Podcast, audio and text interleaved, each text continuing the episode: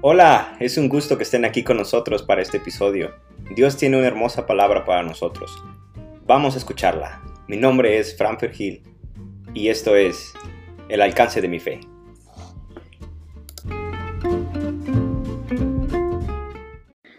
Hola, hola.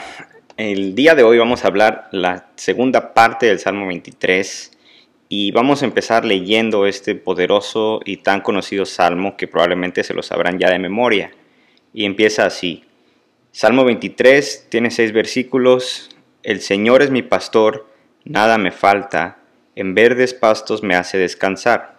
Junto a tranquilas aguas me conduce, me infunde nuevas fuerzas me guía por sendas de justicia por amor a su nombre. Aun si voy por valles tenebrosos, no temo peligro alguno, porque tú estás a mi lado, tu vara de pastor me reconforta. Dispones ante mí un banquete en presencia de mis enemigos.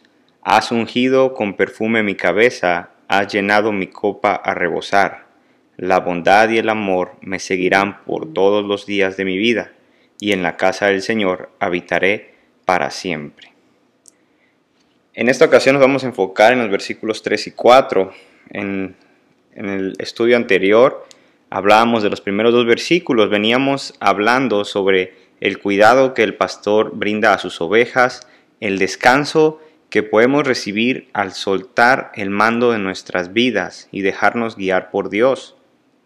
Cuando nos dejamos consentir por el pastor, por el buen pastor, Él se encarga de llevarnos a los pastos verdes para que nos relajemos y de paso nos lleva a visitar las aguas tranquilas y refrescantes. Dios está con nosotros. No tenemos que vivir vidas solitarias para nada. Podemos relacionarnos con Dios y con nuestros hermanos también, en perfecta armonía. Cuando estamos agotados, nuestro pastor nos infunde fuerzas para seguir. Y es ahí donde empezamos.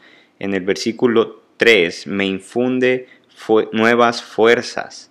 Cuando nos cansamos del día a día, de nuestro caminar, nuestro buen pastor se encarga de infundirnos esas nuevas fuerzas.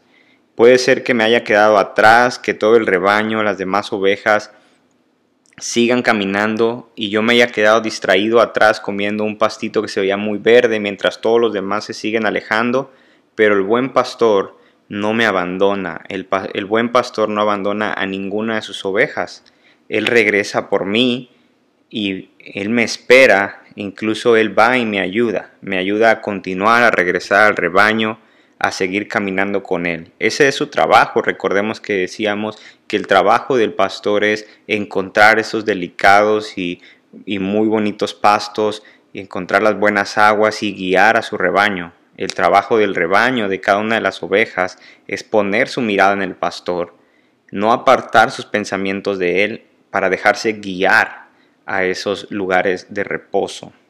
¿Sí? Y Continuamos con la lectura ahí en el Salmo 23, versículo 3, la segunda parte, me guías por sendas de justicia por amor a su nombre. Me guía por sendas de justicia por amor a su nombre. Sí, el buen pastor nos va a guiar por los caminos de justicia.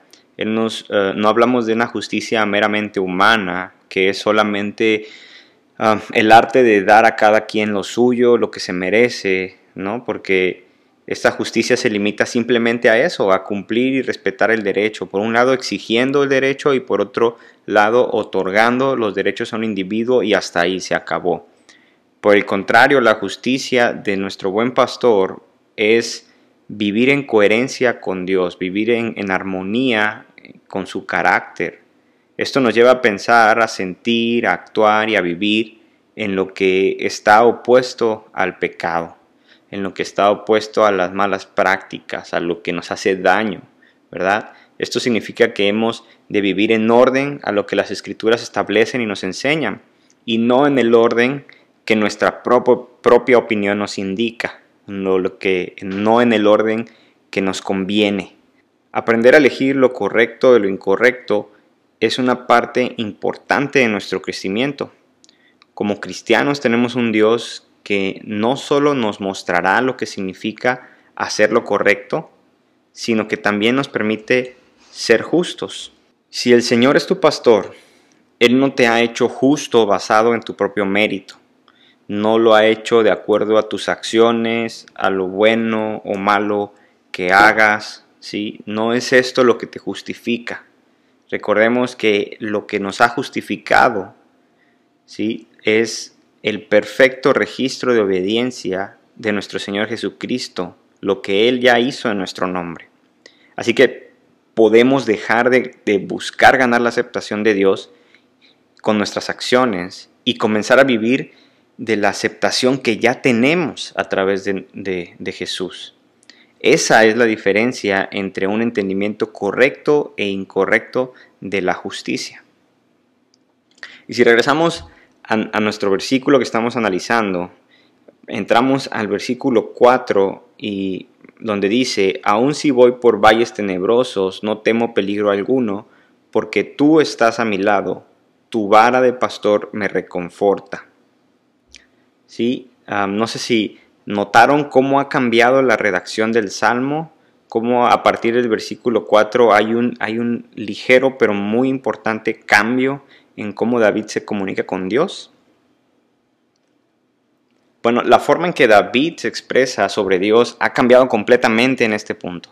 Se ha vuelto más íntima, más personal.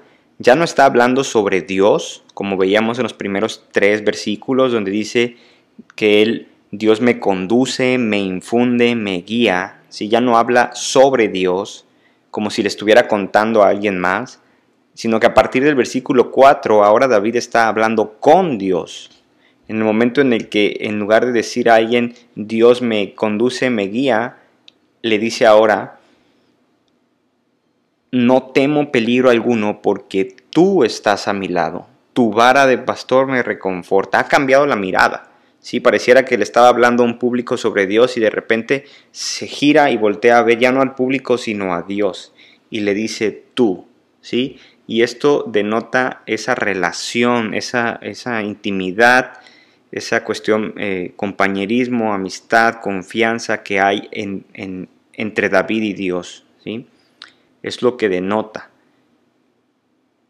Justo cuando la situación parece tornarse complicada, cuando estamos a punto de llegar a los valles tenebrosos y atravesarlos, es ahí donde el tipo de relación que tengo con Dios va a ser la clave del éxito. ¿Qué tan íntima es mi relación con Dios? Bueno, la respuesta a esa pregunta me puede dar la tranquilidad que necesito para caminar entre las sombras, para sobreponerme al dolor o para mantenerme tranquilo durante la tempestad, incluso para lograr escuchar la voz de Dios que me guía hacia la respuesta. En el Salmo 23, versículo 4, las ovejas ya no están descansando en los pastos verdes, ya no están comiendo y disfrutando del día, tampoco están junto a las aguas tranquilas tomando un delicioso y refrescante trago de agua, nada de eso. Eso pasó en los primeros tres versículos, pero en el versículo 4, ahora las ovejas están entrando en el valle de sombra de muerte. ¿sí? Están a punto de enfrentarse al peligro. Vale la pena hablar directamente con Dios en ese momento, vale la pena asegurarnos de que esta relación íntima que debemos tener con el buen pastor todavía está ahí. Y si no está, yo creo que es momento de recuperar esa relación antes de entrar al valle de sombra de muerte. Y sí, el valle de sombra de muerte, de este modo lo dice la versión Reina Valera. ¿sí? Mientras, mientras otras versiones dicen el valle tenebroso, la Reina Valera menciona el valle de sombra de muerte. ¿Qué te viene a la mente cuando escuchas esa frase pasar por el valle de sombra de muerte? Sin duda alguna, me viene a la mente un, valle eh, oscuro, a lo mejor en la noche, ¿verdad? Algo así que se ve muy tenebroso, en que no te sientes con la confianza de atravesar. Eso es lo que viene a mi mente, peligro, complicación, no, este, dificultad. Recordemos que, un valle por sí mismo es una llanura entre montañas o alturas, es decir, es una depresión de la superficie terrestre entre dos vertientes. Es decir, si bien un valle está constituido por una parte bastante plana en el fondo, ¿sí? que básicamente se encuentra a un mismo nivel de altura, el valle también está rodeado por montañas o barrancos. Es decir, que tenemos un área plana que alrededor, que, que, se ve muy tranquila, que se ve muy bonita, pero alrededor hay áreas más oscuras, áreas que no son de fácil acceso, que no son fáciles de ver lo que viene en esas, en esas zonas, con todas las, las montañas o los acantilados, ¿verdad? Entonces, esto representa otros peligros que en el mismo valle no encontraríamos. Y en la Biblia, en la Biblia la palabra valle denota una situación difícil o un problema grave. Este valle no es precisamente el resultado de nuestras malas decisiones o el reflejo de nuestro mal carácter, de nuestro pecado, etc. No, no precisamente es eso. La verdad es que todos atravesamos valles de muerte que simplemente son parte de la vida. Están ahí. Vienen de gratis por el hecho de estar en este mundo perdido en el que vivimos. Son situaciones que nos tocan enfrentar, situaciones difíciles, escenarios complicados en los cuales tenemos que, vivir y no precisamente son causa de nuestras acciones. Un ejemplo muy claro es lo que estamos viviendo en este momento con la pandemia, ¿verdad? Es algo que nosotros no causamos, pero nos está tocando atravesarla. Un momento de incertidumbre en el cual podemos decir que es un valle de sombra de muerte. Es cierto, es cierto, nuestro buen pastor nos va a guiar junto a aguas de reposo, claro que sí. Y nuestro buen pastor nos da el privilegio de descansar en delicados pastos. Pero eso escúchenlo muy bien, recuerden que eso no quiere decir que no existan valles de sombra en nuestras vidas. Sería, sería una fantasía pensar que como cristianos no enfrentaremos momentos oscuros ni difíciles. Sería una fantasía pensar que por el simple hecho de ser hijos de Dios, por arte de magia vamos a ser librados de cualquier situación, por arte de magia vamos a salir adelante inmediatamente de cualquier situación en la que estemos, ¿no? Y que nunca, nunca nada malo nos va a pasar, no vamos a enfrentar ninguna tristeza, ningún dolor. Eso es una fantasía. Pero también es cierto, como David nos, nos lo muestra en este salmo, que aún atravesando estos peligros, aún pasando por el valle de sombra de muerte, Dios estará con nosotros. Esa es la promesa. Y podemos hablar directamente con Él, cara a cara, en intimidad podemos dirigirnos directamente a Dios y estar confiados que nuestra relación con Él, tan profunda que sea, es como una garantía de que estaremos a salvo, de que Dios estará en control y nosotros nos dejaremos guiar por Él a través de este valle. El valle de sombra de muerte se refiere a esos momentos de nuestra vida donde se nos va la esperanza, donde sentimos una profunda soledad. Es un lugar de lágrimas, de dolor, de incertidumbre, pero no olvidemos que estos valles tienen un propósito, porque todo obra para bien de quienes amamos a Dios. Podemos leer cómo Jesús mismo nos, nos, advertía de estas situaciones en Juan 16, versículos 32 y 33, donde dice, He aquí la hora viene y ha llegado ya, en que serán esparcidos cada uno por su lado y me dejarán solo, pero no estoy solo porque el Padre está conmigo. Les he hablado de estas cosas para que en mí tengan paz. En el mundo tendrán aflicción, pero tengan valor. Yo he vencido al mundo. Incluso Jesús enfrentó momentos de soledad, momentos de valle de sombra de muerte, pero él tenía esa certidumbre de que no estaba solo. Y es lo mismo que nos está diciendo a nosotros, que tengamos valor, que confiemos y que tengamos nuestros ojos y nuestra esperanza puestas en Dios, ¿verdad? Justificados pues por la fe, nos dice Romanos, eh, Pablo en Romanos 5, versículos 1 al 5, justificados pues por la fe, tenemos paz para con Dios por medio de nuestro Señor Jesucristo, por medio de quien también hemos obtenido acceso por la fe a esta gracia en la cual estamos firmes y nos gloriamos en la esperanza de la gloria de Dios.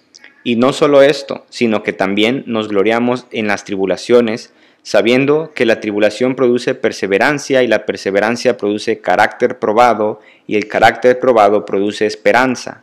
Y la esperanza no acarrea vergüenza porque el amor de Dios ha sido derramado en nuestros corazones por el Espíritu Santo que nos ha sido dado. Así que no estamos solos, ¿sí? Eh, el Espíritu Santo nos ha sido dado, ha sido derramado en nuestros corazones.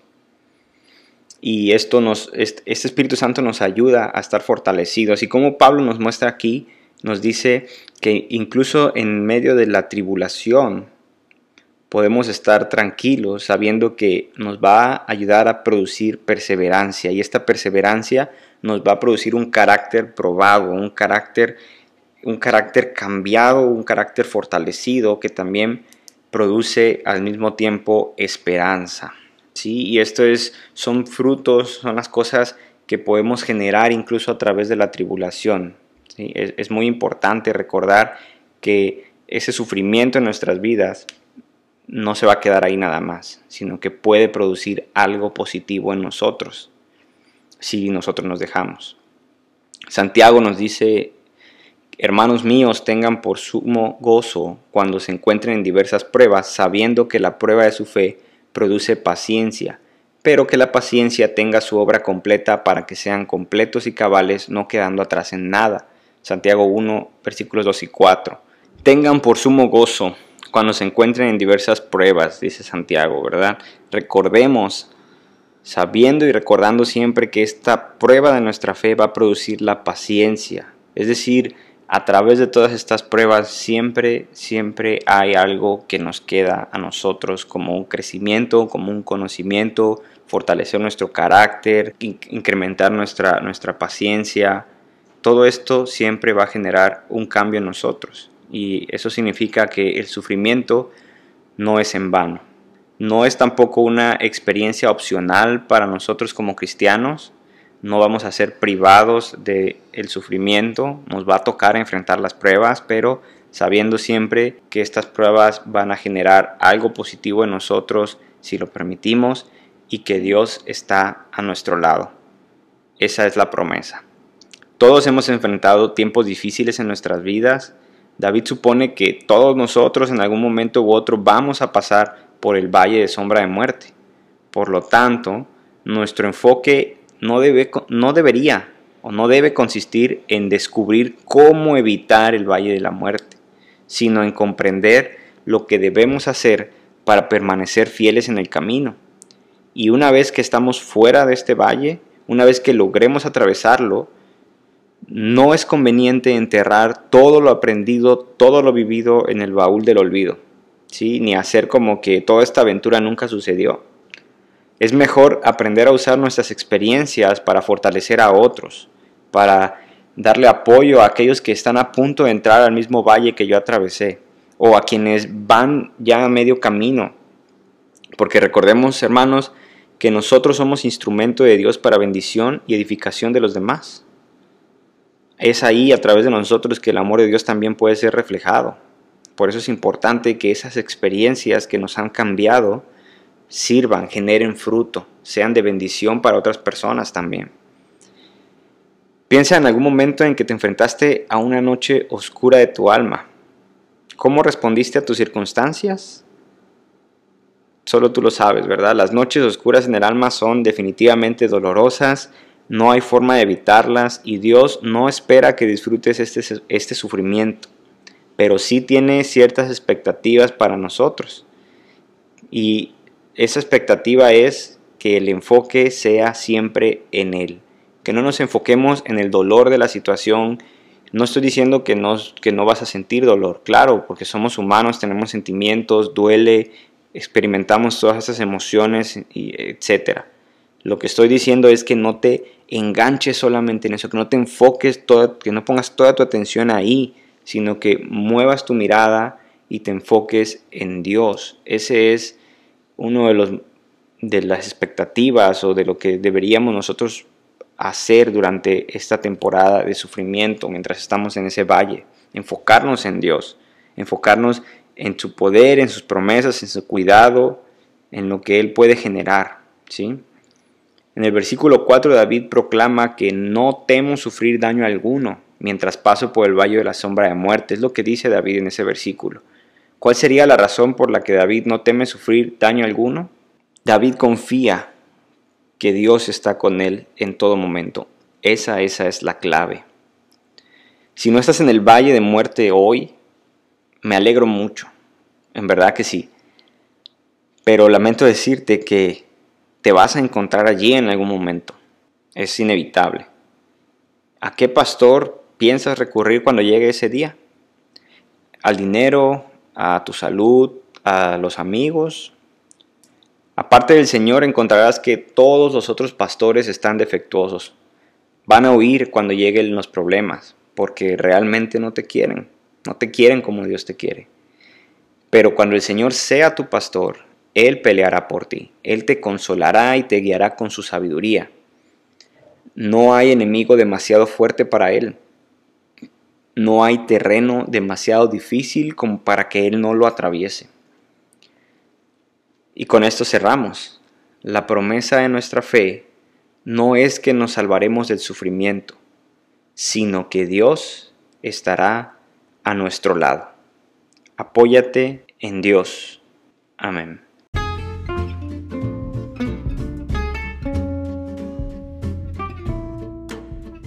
Hola, es un gusto que estén aquí con nosotros para este episodio. Dios tiene una hermosa palabra para nosotros. Vamos a escucharla. Mi nombre es Fran Gil y esto es El alcance de mi fe.